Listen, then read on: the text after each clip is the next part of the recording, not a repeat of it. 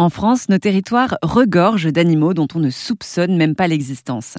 En Bourgogne-Franche-Comté, par exemple, on peut trouver des salamandres et des tritons, et leur vie est en péril, car ces amphibiens meurent souvent écrasés par des voitures lors de leur migration. Philomain Brio est membre de la LPO et il participe au sauvetage de ces amphibiens. Il vous en dit plus sur ces espèces fascinantes et souvent méconnues. On a une multitude d'espèces, euh, dont certaines qui sont remarquables. Dans le cadre de notre action de sauvetage des amphibiens et des, et des reptiles, celles qu'on cible majoritairement, ça va être euh, le triton crété, le triton ponctué par exemple. Voilà, c'est des tritons qui sont très jolis. C'est des tritons d'une dizaine de centimètres, un, peu moins, euh, un peu moins pour le, triton euh, ponctué. Le triton crété peut monter jusqu'à 18 centimètres environ de, de, long. Le crété est particulièrement remarquable parce qu'il a justement une crête qui se développe en phase aquatique, une crête qui peut être assez impressionnante. Il est globalement assez sombre avec euh, avec un ventre jaune orangé taché de noir. Et c'est vraiment un très bel animal. Ça vaut le coup de le voir. Où est-ce qu'on le trouve? Et un triton, c'est un animal qui est dans l'eau?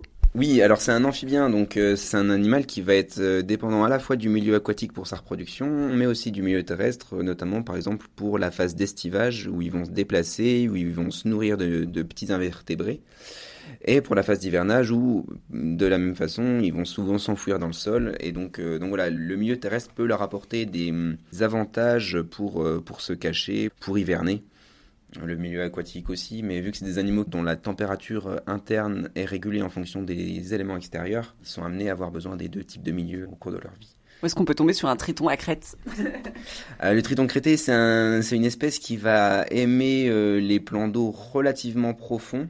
on estime que le milieu top, c'est une mare de 50 cm de profondeur, sans poisson surtout. Il ne faut pas qu'il y ait de poisson, c'est des animaux qui prédatent volontiers les amphibiens. Donc c'est un gros frein au, développement de ces animaux-là. Ils vont aimer les mares qui sont bien ensoleillées, bien végétalisées. Un minimum profond, c'est top pour le triton crété. Là, pour cette opération, il s'agit donc de sauver ces tritons, mais pas que des tritons. Pas que des tritons. Euh, d'ailleurs, les tritons sont même euh, la plupart du temps sur nos dispositifs une, une minorité d'individus parce que le triton ponctué, comme je l'ai dit, est une espèce qui est particulièrement rare. Euh, les autres espèces qu'on va retrouver, ça va être, elles vont être assez diverses. On va avoir des grenouilles de différentes espèces, crapauds communs, parfois de la salamandre. Il y a aussi une autre appellation qui m'a interpellée, c'est les reptiles. quelle sorte de reptiles on peut trouver en Bourgogne-Franche-Comté? Donc les reptiles, ça regroupe à la fois les lézards et les serpents. En Franche-Comté, une espèce euh, phare de reptile, ça va être la vipère péliade, qui est souvent présente en milieu euh, assez humide, euh, milieu de tourbière par exemple mais également dans des boisements. Elle, fréquente bien le, milieu, le milieu forestier, en tout cas les lisières forestières. la couleuvre vipérine, elle va être beaucoup plus dépendante du milieu aquatique et des cours d'eau. C'est une espèce qui est piscivore. Les poissons représentent une, une, grosse partie de son alimentation et du coup, elle va, elle va beaucoup dépendre des, des cours d'eau comme euh, le Doubs par exemple ou, l'oignon. Et alors, est-ce qu'il y a aussi euh, des salamandres? Oui, la salamandre est largement répartie sur, euh, sur l'ensemble de la région. C'est une espèce qui est relativement commune, mais sur certains sites, elle est, elle est largement menacée. comme par exemple à, à Vorges-les-Pins, où on a un dispositif de sauvetage des amphibiens qui concerne en grande partie la salamandre tachetée. C'est l'espèce qui est la plus contactée sur ce dispositif, que la route met, met en danger je me balade souvent dans la nature ici, mais je ne suis jamais euh, tombée sur une salamandre. Euh, où est-ce qu'on peut, pareil, euh, tomber sur une salamandre?